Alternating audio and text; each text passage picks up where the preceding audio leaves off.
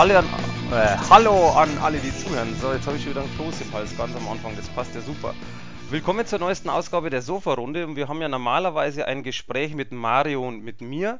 Und wir haben aber dieses Mal wieder eine Sonderausgabe, die wir im Gespräch nennen. Und zwar mit dem Felix. Felix, stell dich doch mal vor. Das ist, glaube ich, einfacher, als wenn ich das tue. Ja, hallo, ich bin Felix Hilgert. Ich bin Rechtsanwalt bei Osborne Clark in Köln und ähm, beschäftige mich dort ähm, insbesondere auch mit Fragen von Jugendschutz in der Computerspielindustrie. Und ansonsten mache ich IT-Recht, ähm, Softwareverträge und so weiter, aber äh, eben zu einem erheblichen Teil auch äh, Indizierungsverfahren, Altersfreigabe und äh, solche Themen. Und ich glaube, das ist ähm, der Grund, Mike, warum du gerne mit mir sprechen wolltest. Genau, also keine Sorge, wir haben nicht irgendwie ein Problem im Rechtsanwalt und möchten das jetzt öffentlich machen, sondern wir wollen tatsächlich mit dem Felix ein bisschen quatschen und ich möchte auch kurz die, den Hintergrund, woher wir das hatten. Wir haben vor kurzem einen Podcast gehört, den wir eben auch dann euch verlinken werden, was wir sehr interessant fanden. Da hattest du nämlich äh, mit Insert Moin auch äh, gesprochen, ich glaube über eine Stunde war das, glaube ich, ne? Das war, das war ziemlich lang, ja. Das äh, und trotzdem haben wir nicht alles, äh, alles abgedeckt, was wir äh, damals eigentlich auf der Agenda hatten. Also das Thema ist, ist weit und da kann man viel, viel zu sagen. Ähm, aber wir wollen heute nicht zu sehr überall in die Details gehen. Das kann man in dem Insert Moin Podcast nachhören. Aber wir haben so ein paar ähm, heiße Eisen, über die wir ein bisschen quatschen wollen. Genau. Also deswegen, wir wollen natürlich schon kurz, ähm, dass, dass Felix auch natürlich sagt, was er genau macht.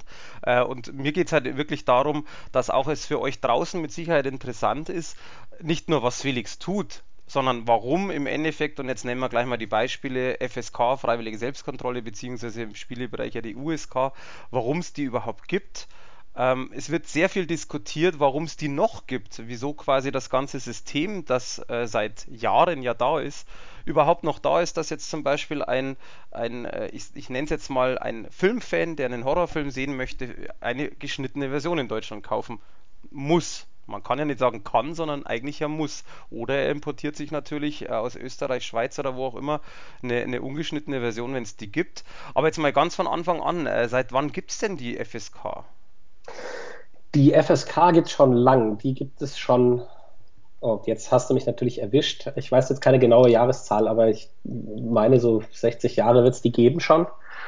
Ähm, oder, oder 40 oder so. Also die gibt es auf jeden Fall schon ziemlich lang. Ähm, die Bedeutung hat sich äh, ein bisschen gewandelt ähm, in, in der Zeit, ähm, weil sich die Rechtsgrundlage geändert hat. Wir haben das Jugendschutzgesetz, was wir jetzt haben, seit 2003. Und ähm, mit diesem Jugendschutzgesetz von 2003, was die Vorgängergesetze eben abgelöst und ein bisschen verändert hat, sind die Alterskennzeichen von FSK und USK ähm, äh, haben, haben einen anderen Stellenwert bekommen und sind jetzt viel verbindlicher, als die früher waren. Ähm, die FSK hat mal angefangen, äh, natürlich einfach Kinofilme freizugeben und äh, diese Kennzeichen waren für, für den, den Kinobetrieb äh, relevant und ähm, die Kennzeichnung von Trägermedien, das kam erst später dazu. Und erst seit 2003 haben wir das System so, wie wir es jetzt haben, ähm, mit, ähm, äh, mit, mit der wirklich verbindlichen Kennzeichnung und den, den relativ strengen äh, Folgen, die da auch dran hängen. Also wenn ich einen Titel habe, der 18 gekennzeichnet ist, dann ähm, darf ich den halt wirklich nur nach Ausweiskontrolle an äh, einen Volljährigen aushändigen und ähm, ich habe äh, allerlei Einschränkungen beim Versandhandel. Also ein 18er Titel über eBay oder Amazon zu verkaufen ist äh, nicht so einfach. Jedenfalls, wenn man es rechtmäßig machen will. Ähm, und ähm, die, die FSK und die USK ähm, können da also schon auf eine ziemlich äh, lange Erfahrung zurückgreifen. Und äh, äh, man sieht aber auch, wenn man das so ein bisschen beobachtet, dass sich die, die Standards äh, eigentlich schon geändert haben in den, in den letzten Jahren. Es ist äh, doch durchaus einiges viel liberaler geworden, als es noch in den Anfangstagen war. Also ich kann dazu nur ähm, was dazu addieren, weil du das gesagt hast, von wegen Verkauf äh, von, von den Filmen ich, ich kenne das tatsächlich noch früher. Ich bin bei eBay schon ewig und verkaufe auch immer wieder mal, kaufe immer wieder mal. Und da war es früher ja so, dass ja nur äh, die Händler äh, FSK 18 Filme verkaufen durften. Das weiß ich noch ganz genau, weil mich das furchtbar geärgert hat, weil äh, du natürlich als Normalverkäufer das gar nicht durftest. Trotzdem garantiert hunderte von, äh, ich nenne es jetzt mal, nicht unbedingt legalen ähm, Sachen verkauft wurden, aber es ist natürlich immer dieses typische, wo kein Kläger, da kein Richter. Mittlerweile finde ich es eigentlich sehr charmant gelöst, dass du wirklich ja äh, Filme anbieten darfst, wenn du dieses Post, äh, oh Gott, wie hieß das, Postident, wie auch immer, FSK 18 Kontrolle Dingens da machst, ähm, dann ist, da ist eBay ja relativ schmerzfrei. Also man merkt da schon natürlich eine Verbesserung, aber was mich jetzt mal interessieren würde, wie kam es denn überhaupt dazu? Also ich meine, wenn ich jetzt mal als Filmfan schaue, ist, ich bin Regisseur, ich mache einen Film, der ist jetzt etwas blutiger oder etwas krasser. Natürlich ganz klar, dass das ein Kind nicht sehen sollte. Das ist logisch. Und ich finde die, die Institutionen an sich ja eigentlich gar nicht verkehrt, weil als Elternteil kannst du natürlich, wenn du dich mit dem Film oder auch mit dem Spiel nicht äh, befasst, dann kannst du natürlich gar nicht wissen, was der Inhalt ist. Das heißt, du müsstest jeden Film vorher schauen und sagen, okay, ähm, mein Kind, das darfst du jetzt noch nicht sehen, das ist zu brutal. Das nimmt natürlich die FSK ab. Aber wie kam es überhaupt dazu, so eine Institution zu machen? Naja, was hatte man denn vorher? Vorher hatte man ähm, eine, eigentlich nur die Möglichkeit äh, zu sagen, der Film darf gezeigt werden oder der kommt auf den Index. Und dann darf er gar nicht gezeigt werden. Und ähm, beziehungsweise ja, also äh, im Pornokino am Bahnhof vielleicht ähm, und dann nur Erwachsenen. Aber ähm, eigentlich ist das äh, mit, der, mit der abgestuften Altersfreigabe ja schon eine Liberalisierung im Vergleich zu einer, einer reinen Schwarz-Weiß-Welt, wo man sagt, man darf entweder Dinge zeigen, die für alle äh, geeignet sind, oder man darf die Dinge eben gar nicht zeigen oder es dürfen dann nur Erwachsene sehen. Also so haben wir ja ähm, jetzt ein, ein System, wo man sagen kann, naja, also vielleicht ein Zehnjähriger soll das noch nicht gucken, aber ein etwas älterer Jugendlicher, für den ist das schon okay. Und äh, diese Möglichkeit hätte man gar nicht gehabt, wenn man nur dies, wenn man nur das Schwarz-Weiß-Denken der Bundesprüfstelle, die ist über 60 Jahre alt, ähm, äh, wenn man, wenn man nur das zugrunde legen würde. Ja, also in, ganz, ganz am Anfang gab es nur das. Und ähm, was, was alle anderen Medien angeht, die man so haben konnte, außer dem, dem Film gucken im Kino, gab es auch lange Zeit nur das. Ähm, und für, für Bücher und, und alles, was eben nicht Film und äh, Computerspiel ist, gibt es auch immer noch nur das. Also bei einem, und das führt übrigens zu großen Problemen, zum Beispiel, wenn man sich jetzt mal überlegt, was ein, was ein E-Book ist. Ja, das ist einerseits ist das ein Online-Angebot, ähm, andererseits ist das ein Buch äh, da kann man, ähm, da, da, kann man sich viele, viele äh, gute und schwer zu beantwortende Fragen stellen, welchen, welchen Regularien das eigentlich unterworfen sein soll. Aber jedenfalls gibt es dort, wo es keine Altersfreigabe gibt, nur die Möglichkeit zu sagen, hm, entweder frei für alle hm. oder indiziert. Und deswegen steht ein Fifty Shades of Grey Buch, gut, das reichte nicht für eine Indizierung, das steht aber im Regal und ähm, wenn es ein bisschen äh, fieser gewesen wäre, Geschichte der O oder so, ja, ähm, dann ähm, stünde es überhaupt nicht im Regal und auch Erwachsene könnten sich das nicht einfach in der Buchhandlung kaufen, weil es indiziert ist. Aber jetzt gleich mal ein Thema, das mich jetzt tatsächlich spontan interessiert. Ähm, ich habe mich mit Büchern jetzt noch nie befasst in dem Sinn, weil ähm, das, was ich kaufen kann, draußen lese ich. Ich habe noch nie geguckt, ob ich ein Buch bekomme, das es nicht gibt. Äh, aber was, was wäre denn zum Beispiel, wenn du sagst, ähm, bei Fifty Shades of Grey, wenn es krasser wäre, wäre es indiziert. Kann dann der Verlag trotzdem sagen, na gut, dann nehme ich halt Seite 3, 5, 7 raus und dann wird es quasi wieder freigestellt? Gibt es da Möglichkeiten? Da gibt es Möglichkeiten, ja. Ähm, wenn wenn äh, das, das Werk äh, entsprechend so geändert wurde, dass der, der Gesamteindruck nicht mehr der gleiche jugendgefährdende Eindruck ist, dann hat man ein neues Werk, und das muss dann nicht unbedingt der Indizierung unterliegen. Es muss aber schon wesentlich verändert sein. Also ähm, die Bundesprüfstelle kann dann auch hingehen und sagen, okay, du hast jetzt hier nur das, äh, äh, was weiß ich, du hast hier irgendwie drei Seiten rausgenommen, auf denen stand aber sowieso nichts Relevantes. Äh, das ist im Wesentlichen immer noch dasselbe Medium, was wir damals indiziert haben. Dann ist es, dann kann eben festgestellt werden, das ist im Wesentlichen inhaltsgleich und hat man in einem sehr schnellen Verfahren, äh, hat man auch das Neue wieder indiziert. Also es macht schon Sinn, dass man dort äh, dann äh, wirklich die, die, die, wirklich relevanten Stellen entschärft. Aber man, man, als, als Verlag würde man das dann wissen. Man hätte dann eine Indizierungsentscheidung, da würde dann drinstehen, ja, äh, also insbesondere aus dem und dem und dem Grund haben wir das indiziert und da sind dann oft dann auch entsprechend die Textbeispiele oder, oder jedenfalls ist äh, relativ klar, was war denn hier ausschlaggebend und dann weiß man schon ziemlich genau, was muss man rausnehmen, damit man äh, dann gute Karten hat bei der Frage, ist das äh, im Wesentlichen inhaltsgleich oder nicht. Hm, okay. Es sind ja äh, auch im Filmbereich, das wirst du kennen, ähm, sind es ja teilweise auch einfach äh, Schnitte. Also wenn ich so höre, ja, dieser Film, der äh, 110 Minuten lang ist, der ist in der deutschen Version um drei Minuten geschnitten. Ähm, das sind natürlich dann nicht irgendwo drei Minuten, die am Ende abgezwackt wurden, sondern das sind natürlich dann 25 Schnitte von jeweils ein paar Sekunden und am Ende kommen drei Minuten raus. Also es ist schon sehr chirurgisch, dass man an vielen kleinen Stellen wirklich nur so die oberste Spitze der Gewalt abkappt und dann hat man halt doch wieder was, was, was unter die Schwelle der Jugendgefährdung fällt. Ja gut, ich meine, beim, im Filmbereich gibt es natürlich viele Beispiele. Es gibt ja auch eine schöne Internetseite, die Fans ja auch kennen, wo man nachschauen kann, wie es geschnitten worden ist, äh, welche Szenen teilweise entfernt worden sind. Ähm, finde ich natürlich auch sehr, sehr interessant. Wobei ich auch sehr interessant finde, zum Beispiel, dass in Deutschland ja generell das männliche Geschlechtsteil ja überhaupt nicht erlaubt ist. Also wenn, wenn, wenn ich ein paar so Horrorfilme anschaue, äh, die ich auch ungeschnitten habe, die ich zum Beispiel aber auch geschnitten gesehen habe, ist ja immer das männliche Glied komplett entfernt, egal was da passiert. Und äh, gibt es da eigentlich, also jetzt auch mal wieder spontan, gibt es da irgendeine Begründungen, weil du siehst bei, bei, bei also nackte Frauen im, im Vergleich zu nackten Männern siehst du viel öfters. Hat das irgendeinen Hintergrund? Ähm, ja, da ähm, müsstest du vielleicht in einer der nächsten Folgen mal den Kollegen Marco Dörre einladen, den Pornoanwalt. Äh, so, nennt er, so nennt er sich selber. Sehr so cool. heißt sein Blog, pornoanwalt.de. Dafür hat er Ärger von der Anwaltskammer bekommen, aber hat es äh, durchgezogen. Äh, der vertritt in der Tat äh, die Erotikindustrie und kann sich mit der, äh, kann sich mit der Frage, äh, wo hört Erotik auf und wo fängt Pornografie an, da, da kennt er sich zehnmal besser aus als ich.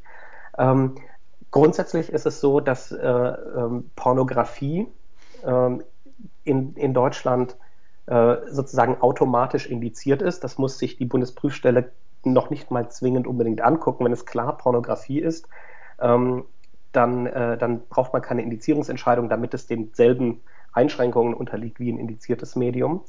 Und äh, dann stellt sich die Frage, was ist Pornografie? Wo fängt es an? In Amerika gibt es dazu eine, eine tolle Entscheidung, äh, die so ein bisschen unfreiwillig komisch ist. Sie ist auch schon sehr alt. Da hat ein Richter mal gesagt bei der Frage, ist das Pornografie oder ist das von der Meinungsfreiheit geschützt?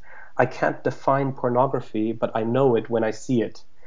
Ähm, und das ist natürlich, das ist natürlich ein bisschen schwierig. Ja. Ähm, wenn man in, in Deutschland ist es immer so, äh, das war so ein bisschen so der, der, der Merksatz, jedenfalls ein ein erregtes männliches Geschlechtsteil ist eigentlich immer Porno. Das ist so die Faustregel.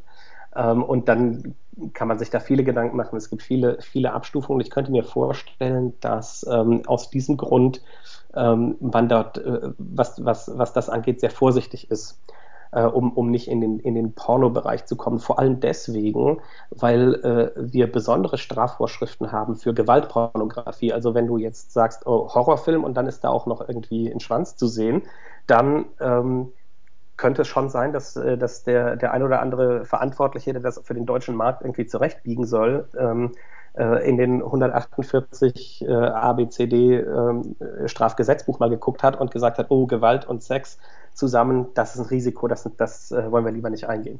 Okay, verstehe. Aber das ist ein guter Hinweis. Äh, Wäre natürlich mit Sicherheit auch mal ein interessantes Gespräch mit einem Pornoanwalt. Habe noch nie drüber nachgedacht. Ähm, aber ich denke mal, du hast das schon beantwortet. Also wie gesagt, aber jetzt, jetzt bleiben wir mal, äh, bleiben wir natürlich jetzt auch mal in, in, wir sind jetzt schon fast wieder zu weit gesprungen in dem Sinn. Und zwar, ähm, was ich vorher noch einhaken wollte, beziehungsweise fragen wollte, das ist uns auch aufgefallen. Es gibt ja zum Beispiel den Film Unknown User. Das ist ja ein Horrorfilm und äh, der wurde in Deutschland ab 12 freigegeben im Kino. Und ähm, es ist ja immer, also das ist zumindest sichtbar, dass immer mehr Filme, also auch Richtung Horrorfilme natürlich oder Thriller mit Horrorelementen, auch ähm, eine bessere Freigabe bekommen. Und Freigabe ab 12 bedeutet ja, dass ich theoretisch als Erwachsener mit einem Sechsjährigen also Sechsjährige mit Begleitung, reingehen darf. Und es war tatsächlich auch so, dass bei Anon User dann äh, irgendeine Institution, ich weiß nicht genau wer das war, kann man nachlesen, aus Bayern hat quasi dann Veto eingelegt und die Videoumsetzung fürs Heimkino von Anon User war dann eben 16. Das heißt, es wurde hochgesetzt. Ähm, jetzt natürlich mal Frage 1. Äh, wie, wie, wie oder wer darf, dich, darf sich denn da aufregen, dass man das tatsächlich irgendwann mal hochstufen muss?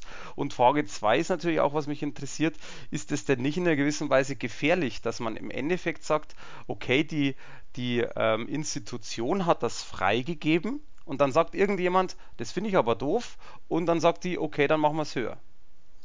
Ja, da, da gibt es jetzt gleich zwei äh, Besonderheiten, auf die man äh, hier eingehen sollte. Das erste ist, dass mit dem äh, im Kino ab 12, ab 6 das ist in der Tat eine Spezialregelung fürs Kino und die gilt auch nur für die 12er Freigabe. Also es funktioniert nicht, äh, dass man sagt, das ist eine, ein 16er Film, aber ich kann als Elternteil mit einem 15-Jährigen schon reingehen. Da ist es nicht erlaubt.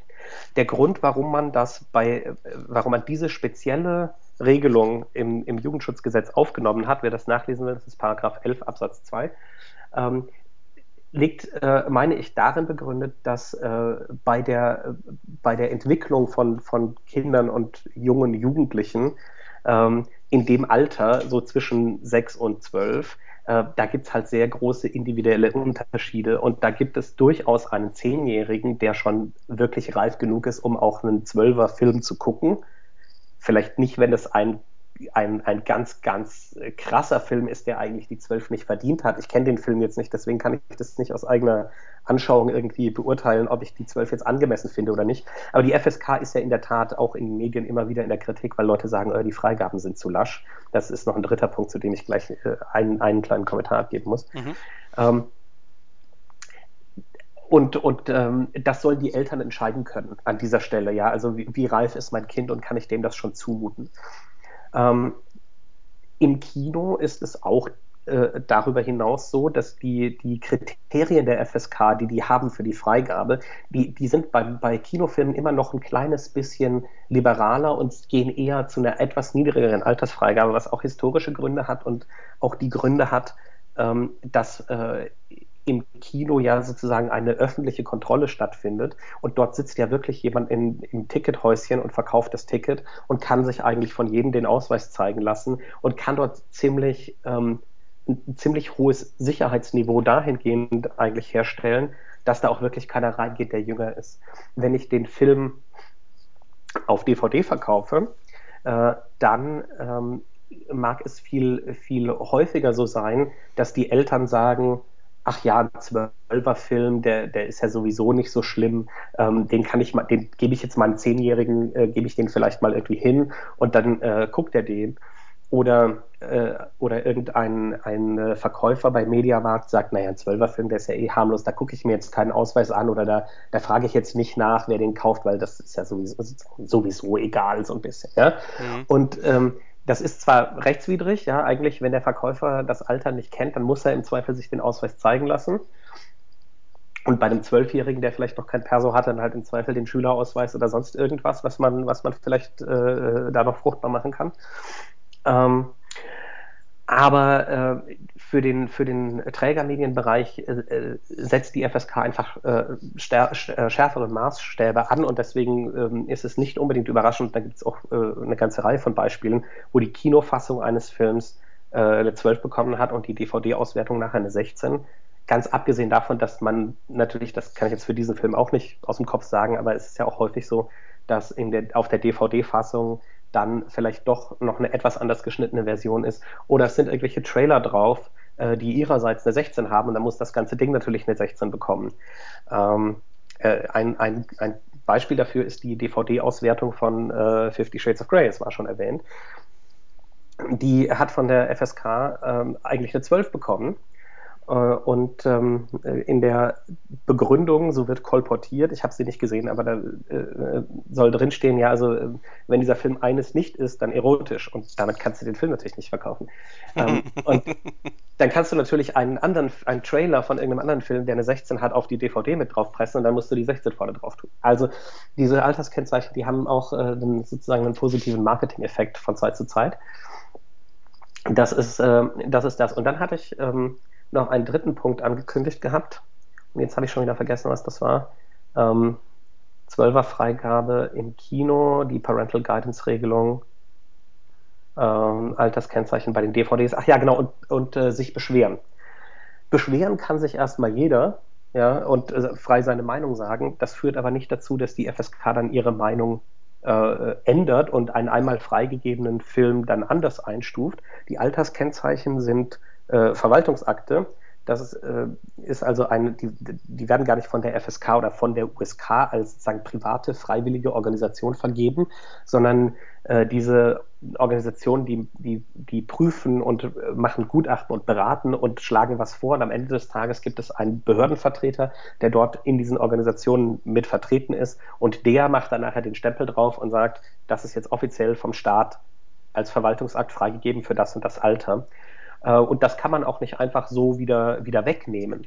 Aber man muss jeden, jedes Medium und jeden, jeden Kinofilm separat freigeben. Und deswegen, ähm, äh, es ist also nicht so, dass man sagt, ich habe den Film im Kino, ich habe ihn dort ab 12 gehabt, jetzt nehme ich dem die 12 wieder weg und für die DVD gebe ich ihm eine 16, weil einer gemeckert hat, sondern die DVD hätte sowieso nochmal neu angeguckt und geprüft werden müssen mit den äh, etwas strengeren Maßstäben, die man an Trägermedien im Filmbereich eben anlegt. Okay, aber jetzt, jetzt haben wir auch ein Stichwort. Ähm, dein Job ist es doch mitunter auch ähm, zum Beispiel eben, wenn ein Spiel oder ein Film, also nee, bei dir ist ja Spiel, ähm, quasi wenn jetzt eine Firma ein Spiel rausbringt und das zur Prüfung geht, ist doch auch, soweit ich das richtig verstanden habe, dein Job teilweise, dass du da auch vertreten bist und erklärst, warum dem denn so ist. Also warum denn zum Beispiel jetzt in deinen Augen oder in den Augen der Firma zum Beispiel die 18er Freigabe äh, nicht zwingend notwendig ist. Oder habe ich das richtig im Kopf? Das ist richtig, wobei mit einer 18er Freigabe sind äh, im Spielebereich meine Mandanten eigentlich schon immer glücklich. Ähm, also es gibt, es gibt, ganz, es, gibt im, es gibt im Spielebereich nicht so häufig den Fall, dass man sagt, ich hätte lieber eine 16 als eine 18. Das hat auch wieder einen Marketinggrund. Ja. Also wenn äh, bei, bei bestimmten Zielgruppen, äh, bei bestimmten Spielgenres, wenn es eine 16 hat, würden alle sagen, das kann ja nur ein langweiliges Spiel sein. Ähm, das, das, das ist so ein bisschen so ein, so ein Gefühl. Also, mhm. aber ein 18er-Kennzeichen will man natürlich haben. Man will ein Alterskennzeichen haben, weil das vor Indizierung schützt. Also alles, was gekennzeichnet ist, kann nicht mehr indiziert werden. Und, ähm, und kann eben frei ausgewertet werden. Und man hat nicht das Risiko, dass man nachher irgendwo ähm, das wieder vom Markt nehmen muss, etc. Ähm, von daher, die, die, die Diskussion bei der USK ist immer, kriegt es noch ein Kennzeichen, ein 18er, oder kriegt es überhaupt kein Kennzeichen und ist dann sozusagen äh, schon mal, ist, das ist ja auch schon mal de facto ein Wink mit dem Zaunpfahl für die Bundesprüfstelle, wenn das Spiel dann auf den Markt kommt. Ähm, die USK hat das schon für sehr schlimm gehalten, dann wird das Gremium bei der Bundesprüfstelle äh, in, in, den, in den aller, aller, allermeisten Fällen, mir fällt spontan gar kein Gegenbeispiel ein, äh, das Spiel dann auch indizieren.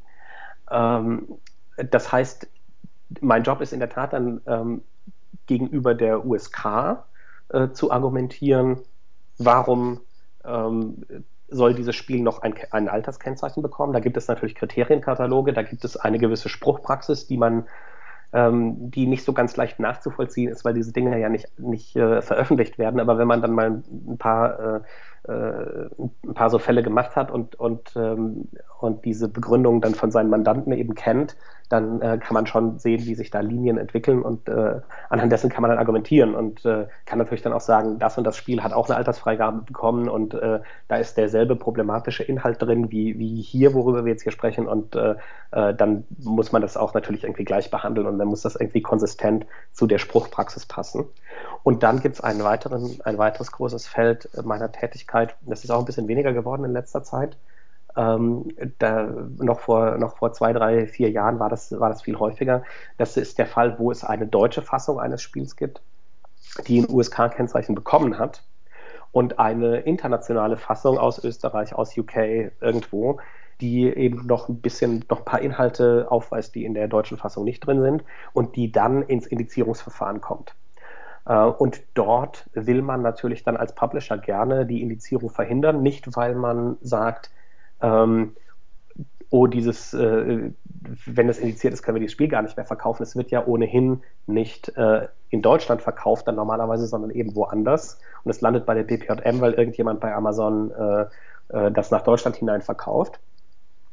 Aber das ist natürlich, es geht natürlich dort immer darum, dann Präzedenzfälle zu setzen und die Spruchpraxis so weiterzuentwickeln und von der BPJM mal eine Aussage zu bekommen, ähm, ist dieser und jener Inhalt, den wir für die deutsche Fassung, bevor wir es der USK gegeben haben, äh, rausgenommen haben, hätten wir den wirklich rausnehmen müssen?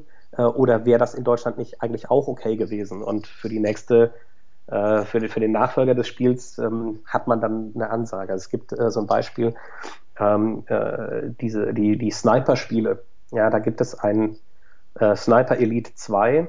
Da spielt man in einen, einen Scharfschützen und ähm, von diesem Spiel gibt es eine deutsche Fassung, die ist ziemlich, die ist wirklich ziemlich verstümmelt, weil immer wenn sozusagen die Kugel den Gegner trifft und man dann eine etwas blutige Animation hat von dem, was die Kugel dort macht, ähm, guckt die Kamera weg und man ist immer total desorientiert. Warum bewegt sich jetzt eigentlich die Kamera? Ich habe mich doch nicht bewegt. Ja?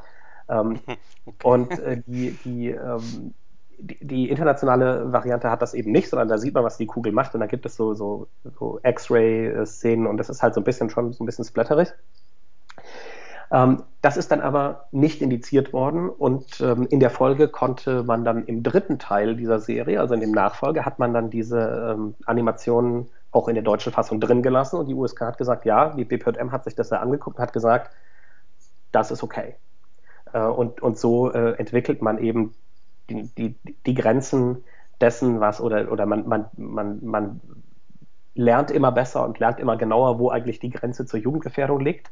Und die, äh, die entwickelt sich natürlich auch. Also äh, noch vor zehn Jahren äh, oder wenn man, wenn man so alte, alte Indizierungsentscheidungen sich anguckt, ähm, sind Sachen indiziert worden mit, mit sehr, sehr markigen Worten, äh, wie schlimm das alles war, die heute im Nachmittagsprogramm laufen würden. Ich äh, selber war im Referendariat äh, bei der Bundesprüfstelle und kann mich erinnern, wir haben äh, damals äh, hatten wir auch die Aufgabe, alte Filme, die ähm, nach 25 Jahren ja automatisch vom Index gestrichen werden, wenn die BPJM nicht entscheidet, nee, der muss noch draufbleiben. Äh, die mussten wir sichten und gucken, ob es irgendwo einen Anhaltspunkt dafür gibt, einen Anlass dafür, den, den zu streichen. Und es ist eine totale Bild-Tonschere. Ja, du liest auf der einen Seite die Entscheidung, wo drin steht, also übelste Gewaltanwendung, sadistische Quälereien, irgendwie so, so, so ein Kram. Und dann guckt man einen Film und das ist wie so eine MacGyver-Folge. Ja gut, da werden Leute in so ein Verlies eingesperrt, da kommt, sind auch mal Explosionen und da wird auch geschossen und so, aber es ist also nichts, was man nicht im Nachmittagsprogramm schon gesehen hat. Und ähm, äh, dann sagt man natürlich, okay, da machen wir jetzt gar nichts weiter und der Film wird dann von der Liste wieder gestrichen. Die, die Standards und die, die, die Frage, was ist jugendgefährdend, das verändert sich einfach sehr stark.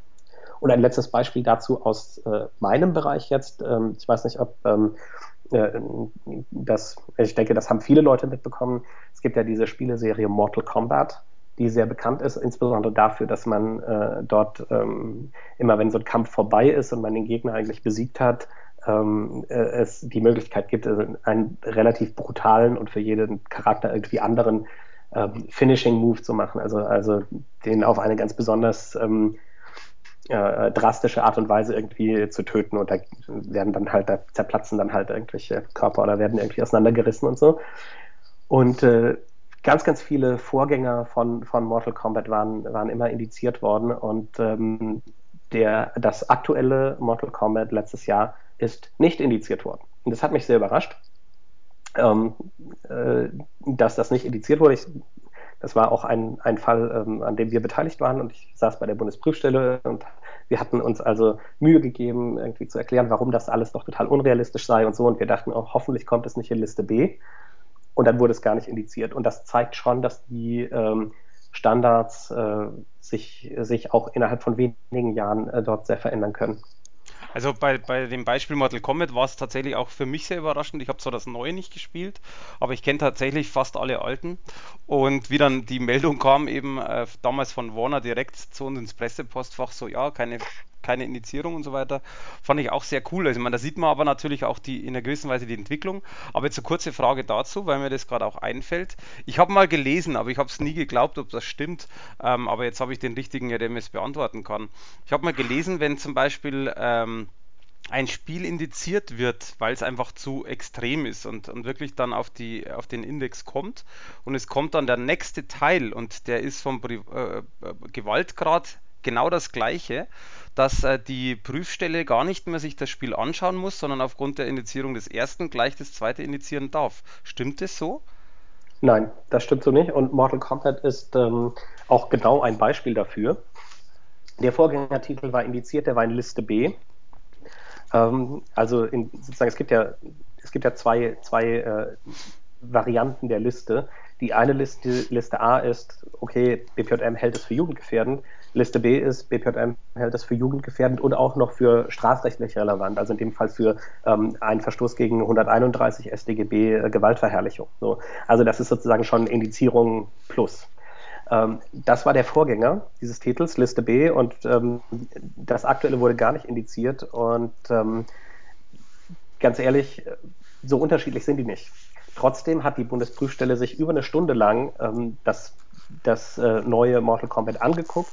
Sich, das Gremium hat sich das Spiel vorführen lassen von dem Spieletester bei der DPJM ähm, und äh, hat sich verschiedene Dinge angeguckt, hat, wollte genau wissen, wie sieht das aus in dem Kampf, was passiert, wenn ich das mache, was passiert, wenn ich dieses mache, verschiedene Charaktere sich angeguckt, ähm, verschiedene Spielmodi sich angeguckt, die es dort noch gibt und so weiter äh, um sich wirklich einen umfassenden Eindruck von dem, von dem Spiel zu bilden. Also es ist keinesfalls so, dass die sagen, ja, das alte haben wir ja auch schon indiziert, äh, dann indizieren wir das jetzt auch, ohne uns das anzugucken.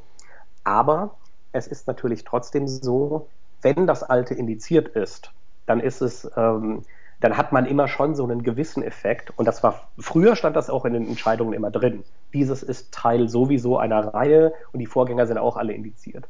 Da stand dann zwar nicht, wir indizieren das, weil die Vorgänger auch indiziert sind, aber man kann, kann schon immer daran fühlen, dass das natürlich eine, äh, einen gewissen Einfluss so auf den, auf, auf, auf die Grundhaltung des Gremiums hat, wenn man sagt, ah, jetzt kommt ein Spiel, da sind die Vorderen, die, die Vorgänger auch alle indiziert, äh, das wird schon brutal sein. Ja. Das ist auch ein Grund, warum, äh, einer der Gründe, warum äh, viele Unternehmen in letzter Zeit auch hingegangen sind und angesichts dieser durch die Mortal Kombat-Entscheidung wirklich glasklar gewordenen ähm, Liberalisierung hingegangen sind und alte Titel haben vom Index streichen lassen. Das kann man also machen. Äh, kann den Antrag stellen, alte Sachen nochmal wegen den geänderten Maßstäben sich neu anzugucken und, und neu zu entscheiden. Und da sind eine ganze Reihe Spiele jetzt ähm, in den letzten, im letzten Jahr ähm, vom Index wieder gestrichen worden, ähm, weil man ihm gesagt hat, ja, das hat man früher, hätte man das noch indiziert, aber heutzutage ist das nicht mehr indizierungswürdig. Okay. Nee, gut, aber dann hast du mir das schon mal sehr, sehr gut beantwortet. Das heißt aber natürlich auch für den Fall für Mortal Kombat, wenn ein neuer Teil kommt, hat es dieser Teil eventuell natürlich ein bisschen einfacher, weil man natürlich argumentieren kann, schau mal her, es ist kaum, hat sich kaum was geändert, ist halt nur anders geworden und letztes Jahr habt ihr es ja auch durchgewunken. Das heißt, dieser Effekt kann positiv sowie natürlich auch negativ äh, sein. Genau, genau, ja, ja, klar. Okay, verstanden.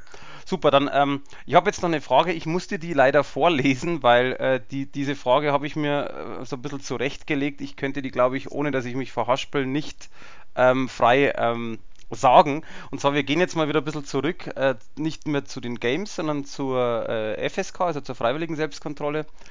Und äh, das hat jetzt einfach so ein bisschen Hintergrund äh, damit zu tun, ich lese dir die Frage jetzt mal vor. Ich glaube, du wirst also aufgrund der Frage gleich alles verstehen. Und zwar, wieso okay. darf sich eine Organisation so nennen, die doch eigentlich Teil eines Konzepts ist, das Publisher in Deutschland zu einer Freigabe indirekt zwingt, da ihre Produkte sonst durch Gesetze auf dem deutschen Markt wertlos gemacht werden?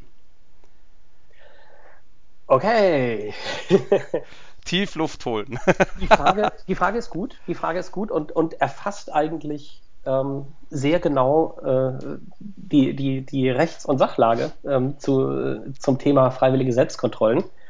Jetzt kann man erstmal so die, An die, die Anwaltsantwort darauf geben. Warum nennt sich das Organisation der freiwilligen Selbstkontrolle? Weil es im Gesetz so steht. In Paragraph 14 Absatz 2 Jugendschutzgesetz ähm, äh, wird erwähnt, eine Organisation der freiwilligen Selbstkontrolle und das kommt dann, das zieht sich durch den ganzen Paragraphen 14 durch ähm, und auch weiter hinten im Jugendschutzgesetz. Das heißt einfach so. Diese Organisationen, die ähm, die äh, Filme und Spiele bewerten und, und ähm, bei der Vergabe dieser Alterskennzeichen mitwirken, die heißen Organisationen der freiwilligen Selbstkontrolle. Das steht so im Gesetz, deswegen dürfen die sich selbstverständlich so nennen.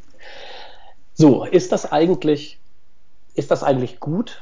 Ist das eigentlich äh, richtig, dass die im Gesetz so genannt werden, freiwillig, obwohl, äh, wie der Frage äh, zu entnehmen ist, ähm, das ja de facto eigentlich gar nicht freiwillig ist, sondern so gemacht werden muss. Ähm, naja, es ist schon richtig, dass man einen Film oder ein Spiel in Deutschland äh, bei Mediamarkt und Saturn im Regal nicht haben kann, ohne dass äh, er ein Alterskennzeichen hat. Das liegt aber nicht daran, dass das Gesetz dem Mediamarkt und dem Saturn das so vorschreibt, sondern das liegt daran, dass der Mediamarkt und der Saturn das so wollen. Die kaufen nichts, äh, was kein Alterskennzeichen hat. Sie dürften aber ohne weiteres ein Spiel, solange es nicht indiziert ist, auch ohne Alterskennzeichen ins Programm aufnehmen und ins Regal stellen. Es würde dann so behandelt wie ein 18er Spiel. Ähm, darf ich, die, darf ich kurz einhaken? Ja, da habe ich gleich eine Frage nämlich dazu. Ja.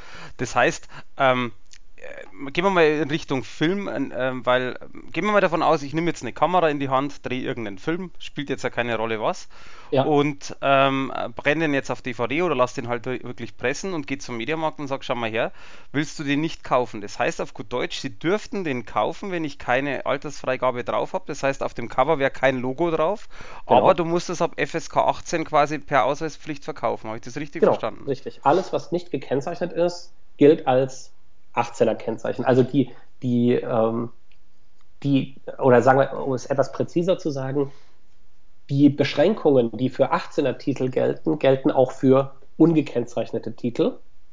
Und dann, es kann natürlich sein, dass das so schlimm ist, dass es dann irgendwann indiziert wird und dann darf es natürlich auch nicht mehr im Regal stehen. Aber wenn wir jetzt mal davon ausgehen, du läufst einfach äh, irgendwie durch die Stadt und machst so einen kleinen Dokumentarfilm oder, über mhm, irgendwas, genau. ja, interviewst irgendwelche Leute und, oder, oder irgendwie sowas, ja, dann ähm, musst du den leider als 18er-Titel behandeln, auch wenn der Inhalt total harmlos ist, wenn er kein Kennzeichen hat. Aber immerhin, keiner zwingt dich, ein Kennzeichen drauf zu machen. Wenn du das nicht möchtest, dann musst du es nicht tun. Darf ich dann aber, ich darf aber rechtstechnisch gesehen kein FSK 18 Logo drauf machen, Nein, oder? das darfst du nicht. Er ist okay. dann ungekennzeichnet. Okay, verstanden. Das also heißt, das, ich kann das, also das, jetzt das Logo nur. darf man nur draufkleben. Das Logo darf man nur draufkleben, wenn man tatsächlich diese behördliche Freigabe bekommen hat, mhm. Äh, die als Teil des FSK bzw. USK-Verfahrens, die dort am Ende steht. Das heißt, ich könnte aber auch tatsächlich meinen eigenen Film, wenn ich jetzt einen hätte, dürfte ich einfach dann übers Internet verkaufen, äh, dann zum Beispiel per dieses mit, mit Postident-Verfahren ab, äh, ab 18 verschicken. Und genau, das kann mir keiner ans Bein pinkeln, quasi. Genau. Richtig. Ah ja, solange, solange der Film nicht äh, indiziert ist. Ja gut, äh, nee, nee, gute Info. Wie gesagt, also ich habe es jetzt so nicht vor, aber zumindest äh, das war mir auch noch überhaupt nicht bewusst so. Ja, es ist auch, das, das kommt in der Praxis auch vor. Ich kann mich äh, erinnern an einen, an einen Fall, der ist sozusagen im, im, im, weitesten Sinne aus meinem Familienkreis. Da gibt es jemand, der ähm, so Indie-Kurzfilme macht. Mhm. Ähm, und der wollte die gerne einfach in einer ganz kleinen Auflage auf DVD äh, pressen, in irgendeiner hübsch gestalteten Box und so weiter und wollte die dann so äh, Marke Berlin Mitte Szene Boutique. Da, das war so sein Vertriebskanal, gar nicht irgendwie Mediamarkt und so. Und er kam zu mir und meinte, ja, du machst doch dieses Jugendschutzkram, wie kriege ich denn so ein Kennzeichen? Und dann habe ich auch gesagt, brauchst du eigentlich gar nicht. Das sind sowieso keine Filme, die Kinder gucken. Das, die sind sowieso sehr erwachsen. Sie waren jetzt nicht brutal oder so, aber sie waren halt einfach vom, vom, vom Inhalt her mhm. äh, nichts, wo, wo Kinder oder Jugendliche sich für interessieren. Und ähm, dem konnte ich einfach sagen, ja, geh einfach hin, presst es auf die DVD, äh, gib es da in einem Laden ab, die können es verkaufen. Sie müssen sich halt nur von jedem Kunden, der nicht sozusagen offensichtlich volljährig ist, den Ausweis zeigen lassen. Und fertig. Das heißt, man sieht daran schon, es ist schon in dem Sinne freiwillig, dass ähm, der Staat dich jedenfalls nicht dazu zwingt. Und mhm. das Gesetz hat ja sogar eine Regelung, was passiert, wenn kein Kennzeichen drauf ist. Also das Gesetz geht davon aus, dass es auch Medien gibt, die eben ohne Kennzeichnung vertrieben werden. Okay, das heißt aber jetzt auch nochmal, dass man es dass jetzt auch versteht, wenn jetzt wirklich das einer draußen vorhat, die ähm, freiwillige Selbstkontrolle kostet aber ja auch Geld. Soweit ich das jetzt ähm, mal gelesen habe, irgendwas mit 2000 Euro. Stimmt das? Weißt du das? Äh, ich habe die, die, äh, genauen, äh, die genauen Gebührensätze nicht im Kopf, aber ja, das kostet Geld. Also bei der USK ist es ähm, da habe ich auch die, die genauen Sätze nicht im Kopf, aber da weiß ich jedenfalls, dass es, ähm, dass es äh, auch unterschiedliche Verfahrensarten gibt. Also man kann dann auch noch ein bisschen mehr bezahlen und dann kriegt man ein Eilverfahren und wird sozusagen priorisiert, ähm, was insbesondere für die großen Publisher immer ganz toll ist, weil, weil die haben natürlich dann äh, weltweite Release-Pläne. Ja, und äh, wenn dann irgendwas nicht rechtzeitig fertig ist, wäre es natürlich doof. Ähm, und und äh, die nutzen das dann, die nutzen das dann schon. Aber das, das also 2000 Euro, da bist du, glaube ich, in der, in der, auch bei der USK äh, in, einer, in einer ganz guten Größenordnung. Das wird äh, sich auch in dem, in dem Bereich so bewegen. Also ich meine, geht jetzt ja nur ums Prinzip, jetzt nicht um, um den genauen Betrag. Ähm, dann ist aber natürlich auch verständlich, dass viele kleine, wie du jetzt schon angesprochen hast, Indie-Filmer natürlich nicht unbedingt jetzt 2000 Euro haben dafür, dass sie irgendein Logo drauf kriegen. Ja, genau, das ist richtig. Aber wenn du, wenn du Indie-Filmer bist und willst einen Indie-Kinderfilm machen, dann äh, kommst du da nicht drum rum. Okay, ja klar. Es sei denn, ich meine, es ist natürlich so, ja, das, ist, das Gesetz sagt eigentlich nicht und will auch gar nicht, dass diese Alterskennzeichen irgendwie pädagogische Empfehlungen sind, ja, äh, sondern das sind, das ist sozusagen Gefahrenabwehr. Das ist unter diesem Alter soll das keiner gucken, weil das für den schädlich ist. Ja, ob das für, für jeden ab dieser Altersgrenze auch dann schon irgendwie sinnvoll, pädagogisch wertvoll ist und so weiter, steht auf einem ganz anderen Blatt. Das heißt, am Ende des Tages müssen sowieso die Eltern entscheiden. Und wenn mein Vertriebsweg für meinen Indie-Kinderfilm ist, ähm, die Eltern sollen den im Laden kaufen und zu Hause dann ihren Kindern zeigen, dann ist es auch wieder egal, ob dein Kennzeichen hat. Die Frage ist dann halt nur, ob die Eltern das raffen, ähm, dass, äh, dass sie den ruhig kaufen können und, und äh, den Kindern zeigen, wenn er gar kein Alterskennzeichen hat. Ähm, das äh, das ist wieder eine praktische Frage. Aber andererseits, welche Eltern zeigen ihren Kindern in die Kinderfilme, sind vielleicht auch Eltern, die was für Filme insgesamt übrig haben und die kennen sich dann vielleicht schon wieder ein bisschen aus. Das stimmt, ja. ja. Nee, okay, dann, äh, dann haben wir da ja auf alle Fälle sehr schön drüber gesprochen. Also wie gesagt, ich habe da jetzt auch sehr viel Neues erfahren. Das finde ich, das ich super. Äh, ich habe noch eine Frage, die, die war eigentlich jetzt, die ist schon lang vorbei, aber also das Thema ist schon lang vorbei und zwar zu dem, äh, zu dem Thema Kino. Ähm, äh, einmal glaubst du denn persönlich, dass das oft umgesetzt wird oder dass das in Kinos, äh, ich sage jetzt mal anders, wenn, wenn ich jetzt ins Kino gehe, sind ja oftmals 400 Euro Kräfte oder einfach welche, die es zum Spaß machen, dafür Film schauen dürfen oder was auch immer, sprich, ähm, wenn die natürlich die Karten verkaufen oder anders gesagt, du hattest vorher gesagt, der, der Kartenverkäufer an der Kasse muss den Ausweis kontrollieren, nicht der bei der bei der bei dem äh, ähm, Abreißen, oder? Habe ich das richtig äh, verstanden? Nee, nicht ganz, aber da habe ich mich auch, äh, das, da war ich nicht sehr präzise. Ich hatte da auch so ein bisschen so das äh, Kino meiner Jugend äh, eben vor dem geistigen Auge und dort gab es nur einen Kinosaal und direkt davor war der, der Abreißer. Das war also in einem eher kleinen Ort äh, ein eher kleines Kino. Wenn man sich so ein großes Multiplex-Ding vorstellt, dann ist es natürlich so, der Verkäufer der Karte muss, hm. das, muss das Alter kontrollieren und äh, dann muss am Eingang zu dem jeweiligen Kinosaal auch nochmal kontrolliert werden, ob derjenige ähm, tatsächlich eine Karte für diesen Film hat. Also ich kann nicht unten an der Kasse mir eine Karte für irgendwie einen FSK 6 Film kaufen und dann aber in ein anderes Kino, äh, in einen anderen Kinosaal reingehen, wo irgendein FSK 18 Film läuft. Das, also das, das soll verhindert werden. Das heißt, an beiden Stellen muss, muss eine Kontrolle äh, stattfinden. Aber der, der am Kino, am Eingang des Kinosaals steht, der kontrolliert ähm, nicht mehr das Alter, äh, weil er eigentlich sich darauf verlässt, oder jedenfalls in der Praxis ist das nach meiner Erfahrung so, also der lässt sich keinen Ausweis mehr zeigen, sondern der guckt, ob das die richtige Kinokarte für, dieses, für diesen Saal ist und muss sich darauf verlassen, dass ähm, der, derjenige, der unten die Karte verkauft hat am Eingang, dass der äh, geguckt hat, dass diese Karte zu diesem zu diesem Film irgendwie passt. Aber das ist Jetzt kann man natürlich sagen, man kann auch die Karten irgendwie noch austauschen. Genau, ja. genau.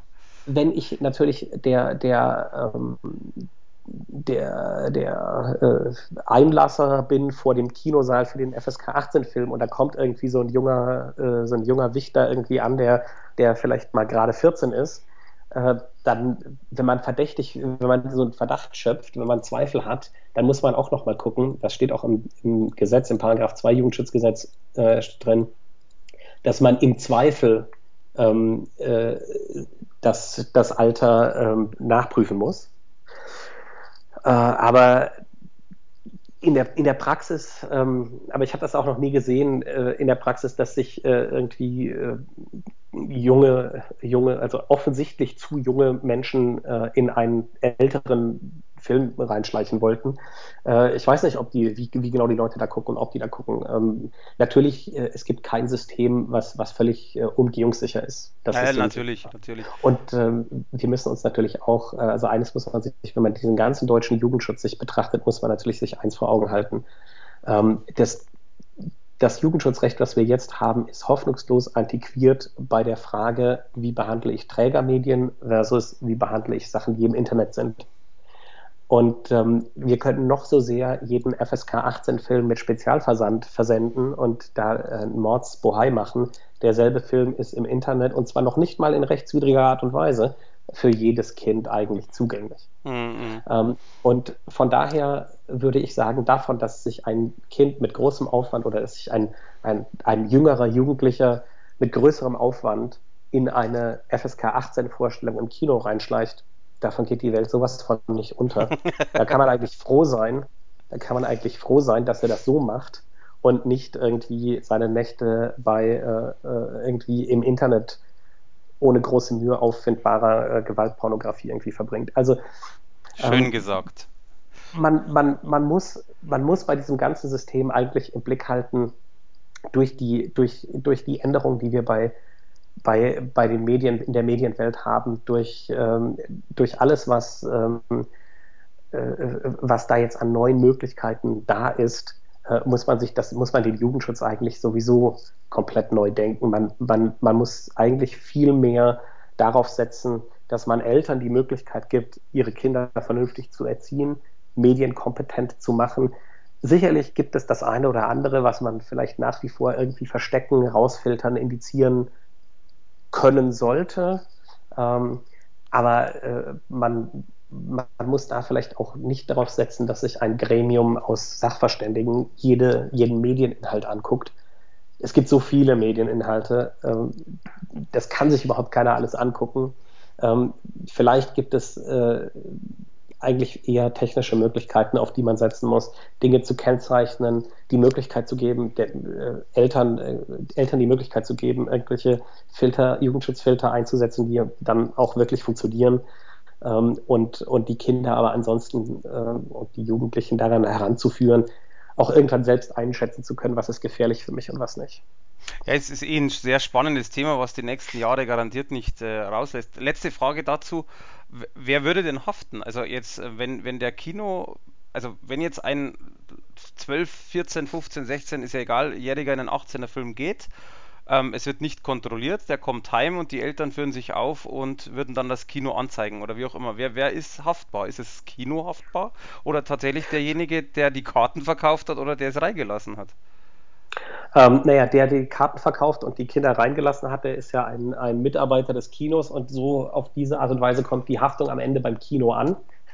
Ähm, der, der, wäre, der wäre möglicherweise persönlich auch dafür verantwortlich, aber die Ordnungsbehörden würden wahrscheinlich nicht gegen den einzelnen äh, Kartenabreißer jetzt Ordnungswidrigkeiten verfahren äh, einleiten, sondern eher gegen das Kino. Okay. Ähm, ja, man kann sich irgendwie Fälle vorstellen, wo sozusagen der, der, äh, der Kinobetreiber ganz klare Anweisungen gibt, ähm, keine Jugendlichen reinlassen, immer gut kontrollieren, ja, sozusagen alles nach dem Gesetz machen. Und dann gibt es einen Kartenabreißer, der lässt sich gegen extra Bestechung äh, schon mal dazu überreden, wegzugucken. Mhm. Äh, dann würde man sicher gegen den direkt vorgehen. Aber, aber grundsätzlich äh, trifft die Haftung das Kino. Okay. Was wir jetzt gar nicht besprochen haben, und da, da möchte ich natürlich noch äh, auch raus, also einmal, zwei Themen habe ich in dem Sinn noch. Einmal das Thema, wie stehst du selber privat dazu? Ich meine, du hast jetzt ja sehr viel von Anwalt gesprochen. Ganz klar, das ist dein Job. Ähm, heißt aber ja noch lange nicht, dass du Privates auch als gut findest oder schlecht findest. Ähm, zweite Sache ist, äh, was ich noch äh, wissen wollen würde, ist einfach, und da würde ich sagen, fangen wir an damit, die die ganzen Kontrollen, wie gesagt, ich finde sie persönlich ja eigentlich sehr gut, weil ich ja auch äh, im Endeffekt, wie wir vorher schon hatten, man möchte draufschauen, wenn man einfach auch äh, Kind hat oder auch Besuch hat von, von, Enkel, äh, von Enkelkindern, sag ich schon, von, von ähm, Verwandtschaftskindern oder sowas und man guckt sich was an und ich kenne den Film nicht oder ich kenne ihn nicht wirklich gut, sondern nur vom Hörensagen, dann macht es natürlich schon in einer gewissen Weise auch Sinn. Ähm, aber wir haben ja auch gesprochen, es hat sich die letzten Jahre verändert. Was denkst du denn, wie es weitergeht? Also wird es die nächsten 20, 30, 50 Jahre so weitergehen? Wird irgendwann mal vielleicht auch das Tor in Anführungszeichen fallen? Weil wenn man mal in die Nachbarländer Österreich, Schweiz anschaut als Beispiel, ähm, gibt es ja besonders im, im, im Horrorbereich das Ganze uncut. Die machen da ja gar keinen Hehl draus. Denkst du, das wird sich irgendwie in diese Richtung entwickeln? Oder denkst du, das wird die nächsten 20 Jahre noch so bleiben? Oder was, was glaubst du, was, was Sache ist? Also die nächsten 20 Jahre wird es nicht so bleiben. Es sind im Moment äh, schon, schon ganz erhebliche Bestrebungen, ähm, den Jugendschutz äh, nochmal vernünftig zu reformieren und dieses Gesetz von 2003, was wir hier haben, ähm, äh, zukunftsfähig zu machen. Ähm, es gibt äh, schon einen neuen Jugendmedienschutzstaatsvertrag, der schon so ein bisschen die Sachen aufgreift, die ich gerade äh, schon gesagt habe mit, mit äh, dem technischen Jugendmedienschutz und so. Äh, der wird im Oktober voraussichtlich in Kraft treten. Und äh, der Bund arbeitet daran, das Jugendschutzgesetz auch ähm, auf neue Beine zu stellen und, und an die veränderte Medienrealität anzupassen. Ähm, da wissen wir noch nicht genau, was da passieren wird. Das ist noch sehr am Anfang dieser Prozess. Aber nach, nach allem, was man da bisher schon hören konnte, Ähm, äh, da wird es einige Verbesserungen geben, die sind so ein bisschen eher rechtstechnischer Natur. Das würde jetzt also wirklich zu sehr in, in Details führen, die wir äh, jetzt nicht aufdröseln müssen. Die Bundesprüfstelle wird uns erhalten bleiben. Ähm, das sieht der Entwurf auch so vor, äh, dass, ähm, dass dort ähm, äh, die, die, die Strukturen modernisiert werden, ähm, angepasst werden, die Aufgabenbereiche werden sich ein bisschen äh, noch verändern. Da soll mehr so dazukommen, Medienkompetenzerziehung, das gibt es jetzt auch schon bei der BPJM, aber ähm, das äh, soll nochmal ausgebaut werden. Das, der, der Bund möchte über die sozusagen BPJM neuen Zuschnitts äh, gerne äh, mehr in, in, in die Erziehung, in die Aufklärung, in, in, in diese Art der, der Regulierung einsteigen. Also ich glaube, wir werden ähm, weiterhin eine gewisse Liberalisierung sehen. Wir werden die Indizierung nicht ganz aufgeben. Wir werden möglicherweise die Trennung in, äh, in, in diese zwei Listenteile A und B aufgeben. Die, haben, die hat ganz viele Probleme. Da ist selbst die BPM nicht glücklich damit. Die wollen das eigentlich gar nicht machen. Äh, das äh, werden wir sicher verlieren. Und das ist ein, ein guter Schritt auch wieder, um, um Komplexität aus der Sache rauszunehmen. Ähm, am Ende des Tages bin ich nicht ganz sicher, ob das reicht und ob man nicht eigentlich für, für die Medien, wo es ein Freigabeverfahren gibt, FSK, USK, die Indizierung ganz abschaffen sollte oder, oder, oder ganz äh, äh stark nochmal einschränken, weil man sie eigentlich nicht braucht. Ähm, die Indizierung ist ja kein Verbot eines Medieninhalts, soll es auch gar nicht sein, sondern sie soll, also jedenfalls nicht für Erwachsene, sie soll ja nur Kinder schützen und Jugendliche. Und äh, wenn man die Alterskennzeichen hat und die vernünftig durchsetzt, dann äh, stellt sich die Frage, inwieweit man die Indizierung dort eigentlich noch braucht. Das ist so meine, meine private Meinung dazu. Da werden wir sehen, wie sich wie sich's entwickelt. Aber wie gesagt, das wird keine 20 Jahre mehr dauern, sondern eher zwei, drei, vier, fünf, so in, in, dem Dreh. Ja, da bin ich mal gespannt. Also ich, ich, ich denke ja ähnlich wie du, ähm, alleine jetzt schon mit diesem, wie ich es vorher angesprochen habe, mit diesem Postverfahren, ähm, was ja zum Beispiel bei eBay ja äh, streng durchgesetzt wird. Und es ist ja wirklich so, du kannst, wenn du das falsch einstellst, äh, den Artikel gar nicht online stellen. eBay sagt sofort, nee, nee, du musst da so und so. Ähm, das heißt, also von meiner Logik her müsste man doch eigentlich auch sagen können, jetzt gibt es einen Film, der ist jetzt uncut in Deutschland, der darf halt tatsächlich dann nur an Erwachsene verkauft werden. Und ähm, im Endeffekt wird er halt dann von den gewissen Medien, also eBay oder also in dem Fall von dem Einzelverkäufer oder von Amazon oder whatever, ähm, halt einfach gegen Ident äh, verschickt und dann von mir aus mit Ausweiskopie und äh, oder nicht Kopie mit äh, Ausweis ähm, scannen, was die Post ja kann und dann hätten wir ja eigentlich in meinen Augen das Problem schon gelöst. Wenn ein ein Jugendlicher jetzt in dem Fall an einen Film kommen möchte, dann kommt er immer dran. Also da ein kleiner Schwank aus meiner Jugend. Ähm, früher gab es ja noch, das kennst du ja selber auch, die Videotheken äh, quasi ja, ja. reingehen und meistens waren die Videotheken ja aufge, ähm, aufgeteilt in irgendwie 0 bis 16 und ab 18er Bereich irgendwie mit Vorhang oder irgend sowas. Und ähm, bei uns war das auch so und ich fand das ganz amüsant. Ich komme irgendwann mit so einem Kumpel und er meinte so, hey, wollen wir einen neuen Film gucken? Und ähm, also ich weiß den Titel noch, ich möchte ihn jetzt nicht nennen, weil das war schon ein etwas äh, anstößiger Titel damals im Horrorbereich. Und dann meinte ich so, wo hast denn den her? Dann sagt er, ja, Videothek ausgeliehen. Ich so, hallo, du bist 16, wie kommst du denn an einem 18er Film? Und der hat zum Beispiel mal so gemacht, der hat wirklich in der Videothek angerufen, der hatte schon eine ziemlich rauchige, tiefe Stimme und meinte so, ja, er hätte gern den Film, äh, ob er den zurücklegen kann. Er ist krank, er kann ihn nicht abholen, er würde gern seinen Bruder schnell schicken, ob das ginge. Und natürlich würde jeder sagen, nee. Und die haben das gemacht und nicht nur einmal, die haben das öfters gemacht. Was ich damit sagen möchte, ist, wenn du als Jugendlicher an einen 18er Film rankommen willst, kommst du ran. Ähnlich wie ja. mit Alkohol und sonst was. Ähm, deswegen finde ich persönlich diese, diese gewisse Überprüfung, die der Postbote zum Beispiel kann oder auch die Paketdienste ja eigentlich von der Logik vollkommen ausreichend. Ja, äh, es ist es, es ist sogar es ist ja sogar so, wenn es ein ab 18 freigegebener Film ist, dann kann ich den heute in einer digitalen Distributionsplattform, ja bei iTunes oder, oder Amazon Prime oder so, darf ich ihn ohne jede Ausweiskontrolle oder, oder irgendwas zugänglich machen, solange ich die Seite technisch mit einem Label kennzeichne, anhand dessen ein Jugendschutzprogramm, wenn es denn installiert ist auf dem Rechner, mhm. äh, die Seite rausfiltert. Das heißt, wenn ich an einem Rechner sitze, auf dem kein Jugendschutzprogramm installiert ist, ähm, tut diese Kennzeichnung gar nichts. Das merke ich noch nicht mal was davon und es ist einfach frei zugänglich. Das ist so einer der Punkte, die ich, wo ich vorhin meinte, da gibt es eine große Diskrepanz zwischen der Regulierung von Trägermedien mhm. und der Regulierung von, von Online-Inhalten, weil Online-Inhalte kann ich völlig legal äh, anbieten auf eine Art und Weise, die in der Praxis ähm, äh, gar, keinen gar keinen so einen Tanz erfordert. Jeder Jugendliche, der an einen Rechner kommt, an dem, auf dem kein Jugendschutzprogramm installiert ist, ähm, kommt da halt dran. Ja? Und ähm, das ist, ähm, es wird im Moment daran gearbeitet, eben die Verbreitung dieser Jugendschutzprogramme zu erhöhen. Das ist auch sicherlich sinnvoll.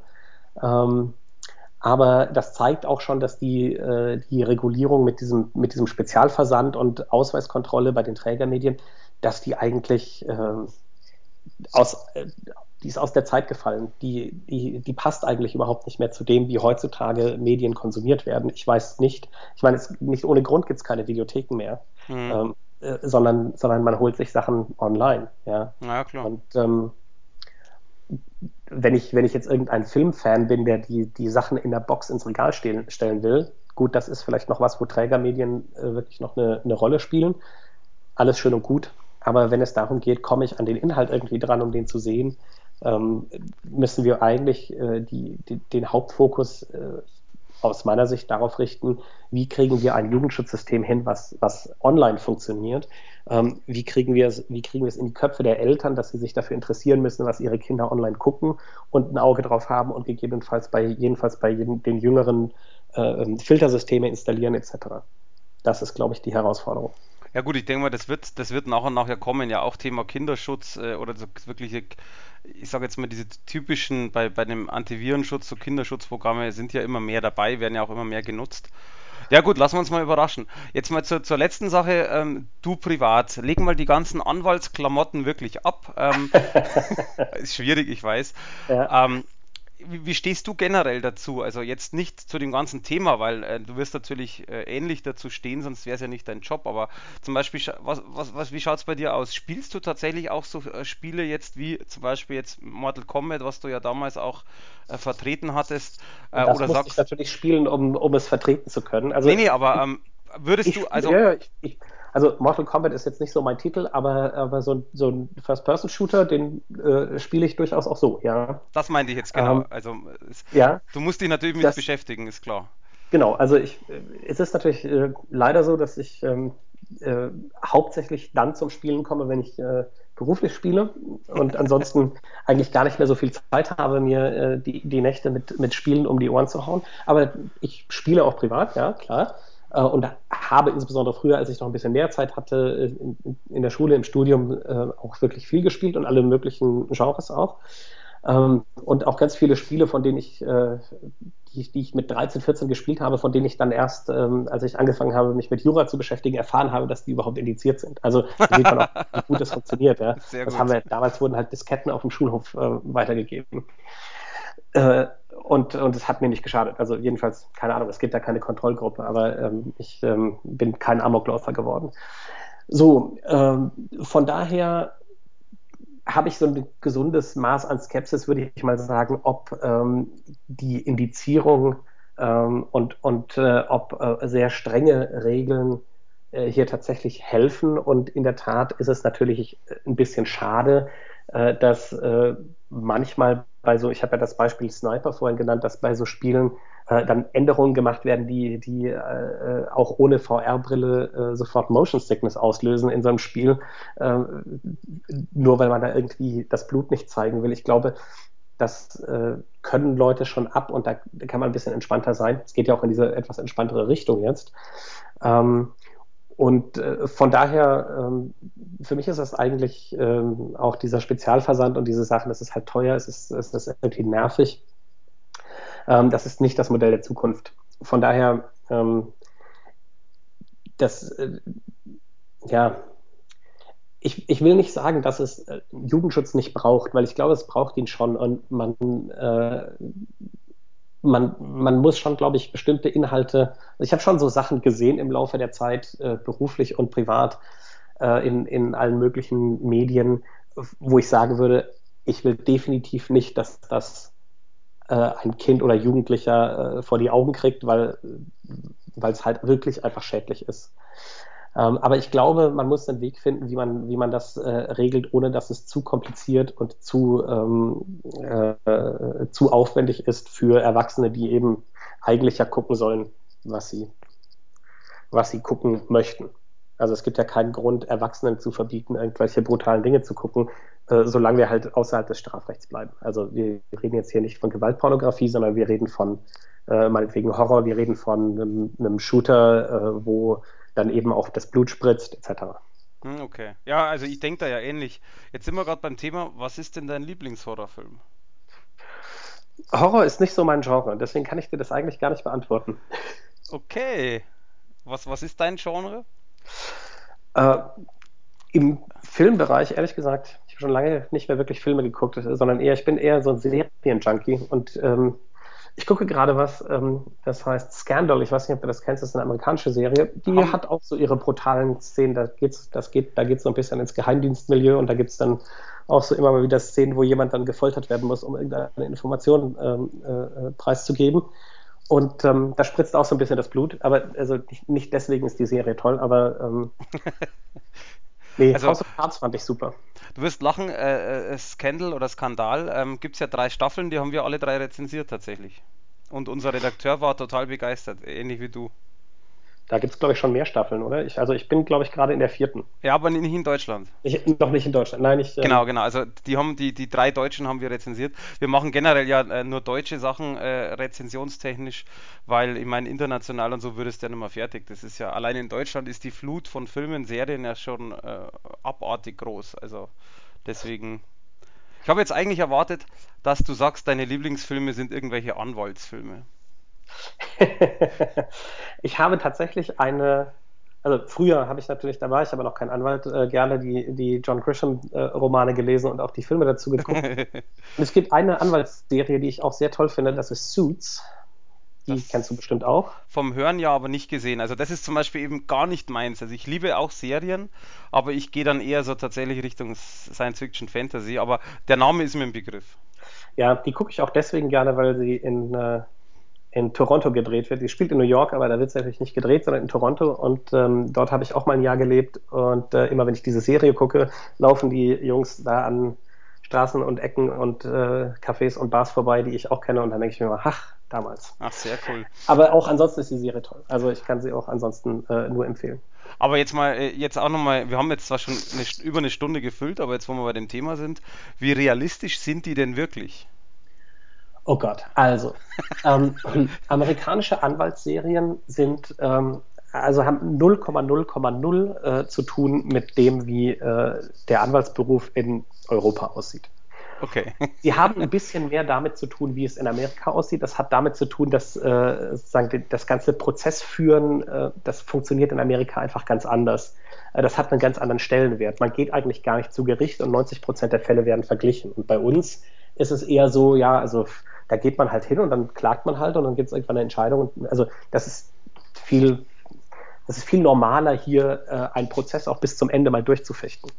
Aber zum Beispiel, es gibt ja so ein paar so Klischees, die, ähm, äh, die, die jeder hier im Kopf hat, äh, wenn man so an Anwaltsfilme und Anwaltsserien denkt, die haben alle mit Deutschland nichts zu tun. Deutsche Richter haben kein Hämmerchen, die heißen nicht Euer Ehren und, und man sagt auch nicht keine weiteren Fragen, Euer Ehren, weil es gibt auch gar nicht diese, diese, diese, äh, dieses Kreuzverhör, ähm, wo man da irgendwelche Zeugen irgendwie ähm, äh, versucht, in die, in die Falle zu locken, dass die dann irgendwie die Wahrheit ausplaudern. Und das gibt es alles in Deutschland überhaupt nicht. Das funktioniert bei uns alles ganz anders. Also ähm, realistisch ist das in dem Sinne nicht. Es gibt ja auch ein paar deutsche Anwaltsserien, die sind so ein bisschen besser, aber auch die und auch diese ganzen Gerichtsshows, die es ja, die ja eine Zeit lang mal sehr populär waren, ähm, die bilden auch den Alltag äh, gar nicht wirklich ab.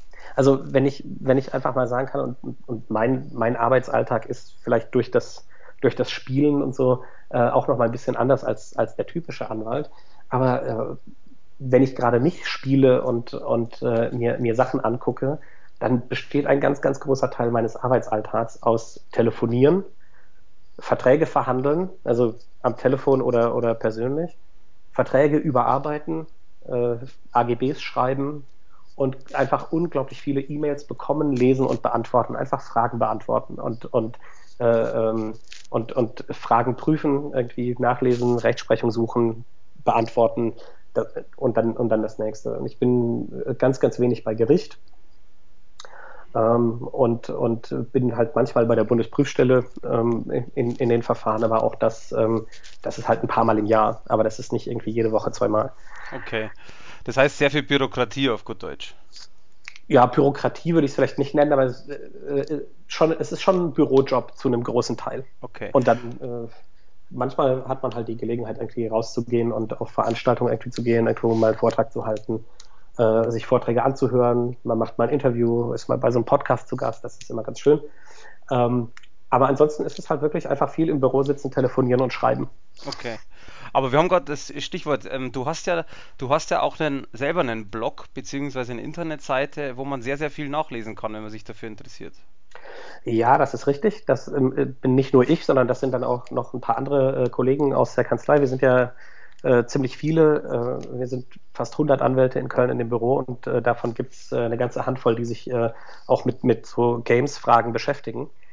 Und ähm, wir schreiben für einen Blog, das heißt Spielerecht. Das heißt Online-Spielerecht, aber die, die Adresse ist spielerecht.de. Ähm, und dort kann man alles Mögliche lesen. Wir gehen so ein bisschen auch über den Tellerrand hinaus. Da gibt es äh, in letzter Zeit zum Beispiel viel auch so zum Thema Datenschutz, ähm, weil das einfach natürlich ein großes Thema ist, was aber auch für ähm, Online-Spiele-Anbieter natürlich äh, sehr, sehr relevant ist. Und ähm, ja, dort äh, schreiben wir so zu allen möglichen Themen, die es äh, so gibt äh, im, im Spielebereich in rechtlicher Hinsicht. Also wer sich das äh, mal angucken will, zu allen den Themen, die wir heute hier äh, angesprochen haben, gibt es dort äh, noch beliebig viel äh, Background-Infos und äh, Links zu den ganzen Entscheidungen, zu den Gesetzestexten und so weiter. Ich wollte auch gerade sagen, also auf alle Fälle für die, die es interessiert, ähm, sollten auf alle Fälle draufschauen. Ich war selber schon mal kurz drauf, habe ein bisschen gestöbert. Man kann sich da halt nicht nur, äh, wie wir jetzt eine Stunde damit beschäftigen, sondern wirklich tagelang da sich irgendwie Sachen durchlesen. Ähm, und ich finde es auch sehr interessant geschrieben. Also das ist natürlich äh, etwas für den, ich sag's jetzt mal, Otto Normalverbraucher, der tatsächlich davon 0,0 Ahnung hat. Ähm, ist schon ein sehr, sehr interessantes Thema allgemein. Und man kann sich da auch sehr informieren und braucht eben, und das ist etwas, was ich generell allen Hörern auf dem Weg äh, mitgeben möchte, äh, mir geht selber so, man hat was gelesen, man hat was gehört, man hat in irgendeinem Forum tut euch selber bitte den Gefallen, glaubt nicht alles, was in Foren steht, fragt lieber einen Anwalt und wenn es mal 5 Euro kostet, so blöd wie es klingt, aber ähm, äh, wie heißt das, Unwissenheit schützt vor Torheit nicht. Es bringt halt einfach tatsächlich nichts, wenn, wie ich dir vorher sagte, mit dem, ich habe mal gelesen, mit dem äh, Spiel A, Spiel B, ähm, das war irgendwo gestanden und ähm, ja, man glaubt es halt dann oder glaubt es nicht. Und es gibt leider viel zu viele Leute, die sagen dann, naja, ich habe es aber im Internet gelesen. Naja, schwierig. Sehr, sehr schwieriges Thema. Nee, ja. aber auf alle Fälle vielen Dank ähm, für deine Zeit. Sehr, sehr gerne. Das hat Spaß gemacht. Mir auch. Jetzt sind äh, wir auch schon wieder über eine Stunde. Ich hoffe, das äh, hört überhaupt noch jemand so lange. Mal schauen. ich habe leider keine Zahlen, wann es abgebrochen wird, aber ich gehe schon davon aus, weil das Thema sehr, sehr interessant ist. Und ich meine, wir können natürlich gerne auch das Ganze irgendwann mal Richtung Ende des Jahres wiederholen. Wenn du sagst, das wird, es werden neue Gesetzesentwürfe kommen oder neue Regularien kommen, dann ist es mit Sicherheit auch mal ein schönes Update. Aber da können wir immer noch schauen, was passiert. Ähm, ich sage vielen, vielen Dank. Hast du denn noch irgendwas mitzuteilen? Also den, äh, den Hörern äh, in irgendeiner Form, wie es ich gerade gemacht habe. Also Abschlussstatement. Fällt Quasi, mir spontan jetzt genau. keins ein. Ich habe so viel geredet gerade schon. Ähm, ich habe, glaube ich, alles gesagt, ähm, was mir im Moment einfällt zum, zum Jugendschutz. Ähm, aber äh, ein Update zu machen in einem halben Jahr, in einem Jahr oder so, ist, glaube ich, gar keine schlechte Idee. Äh, lass uns da mal in Kontakt bleiben und äh, dann, ähm, dann äh, äh, schauen wir mal, wie sich, wie sich die Dinge entwickeln. Perfekt, dann äh, vielen Dank für deine Zeit, Felix. Ähm, vielen Dank fürs Zuhören von euch. Das war die kleine Sonderausgabe im Gespräch mit Felix, einem Anwalt, der, wie ihr schon gehört habt, sich verdammt gut auskennt, außer im pornografischen Bereich. Und dafür haben wir dich ja eigentlich gar nicht wollen. Deswegen war es ein sehr schöner, sehr schöner Einwand. Da können wir ja mal vielleicht schauen. Vielleicht können wir ja auch mal tatsächlich eine Dreierkonferenz machen mit dem Pornoanwalt. Das ist ja natürlich mit Sicherheit auch ein sehr lustiges Thema. Aber ich glaube, das wird dann eher lustig als ernst. Ähm, aber werden wir mal sehen. Wie gesagt, vielen Dank dir noch Vielen Dank fürs Zuhören. Wir sind auch demnächst wieder dabei mit der normalen Sofa-Runde, wo wir wieder Filme besprechen werden, die Mario und mir gefallen haben oder eben auch nicht gefallen haben. Dann würde ich sagen, bis dann und viel Spaß noch. Tschö. Tschö.